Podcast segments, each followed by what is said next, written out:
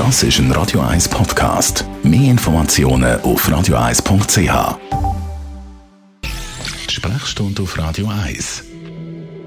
Der Hochsommer ist auch in der Schweiz. Morgen gibt es 32 und Freitag, Samstag dann bis 35 Grad. Wow, da müssen wir über einen äh, Evergreen reden, Dr. Merlin Guggenheim. Also ein Evergreen im negativen Sinn. Wenn man bei diesen Temperaturen zu lange in der Sonne draußen ist, dann lauert er den Sonnenstich. Nochmal äh, kurz zur Erinnerung für uns selber und die um uns rundum. Welche Symptome hat man bei einem Sonnenstich? In den milderen Formen merkt man einfach, dass man so ein bisschen Kopfweh hat und dass einem so wahnsinnig gut geht und dass man aus der Sonne sollte. Das kann im Extremfall äh, zu so einer Form von einer sage jetzt, Überhitzung lokal vom Hirn führen, mit Schwellen vom Hirn, mit, äh, das ist das Problem von der Hirnhaut, die dann reagiert, wo Druck macht, dass man äh, zusätzliche Übelkeit entwickelt und es kann dann auch äh, mal so weit gehen, dass Bewusstseinseintrübungen vor, vor, auftreten. Wie behandelt man jemanden? Oder anders gesagt, was macht man mit jemandem, der Sonnenstich hat? Ich habe gehört, ablegen auf den Boden, wie man das in anderen Fällen manchmal macht. Das ist da keine gute Idee.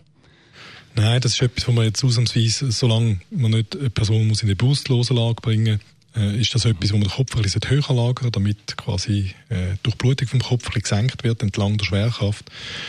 Ähm, man sollte aus, dem, aus, dem, aus der Sonne in den Schatten, man sollte, Schatten, man sollte die Leute kühlen, lokal kühlen und äh, im Zweifelsfall, wenn man den Eindruck hat, die Person sei verwirrt, äh, nicht so ganz klar wie sonst, äh, sei er stark Übel und Zerbrechen, ist das etwas, wo man dann in dieser Position also vielleicht sollte medizinische Hilfe holen Sollte man jemandem, der einen Sonnenstich hat, zu trinken geben oder nicht? Solange äh, eine Person fit genug ist zum Trinken, also das heißt, dass man das auch trinkt und nicht einschnauft, dass es in die Lunge kommt, ähm, macht das so durchaus Sinn, Flüssigkeit zuzuführen.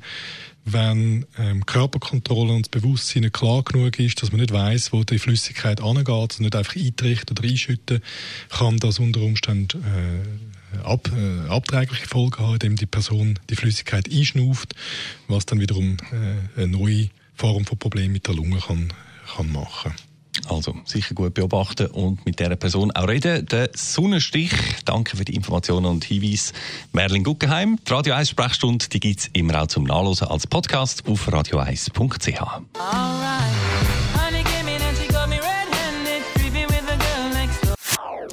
Das ist ein Radio 1 Podcast. Mehr Informationen auf radio1.ch.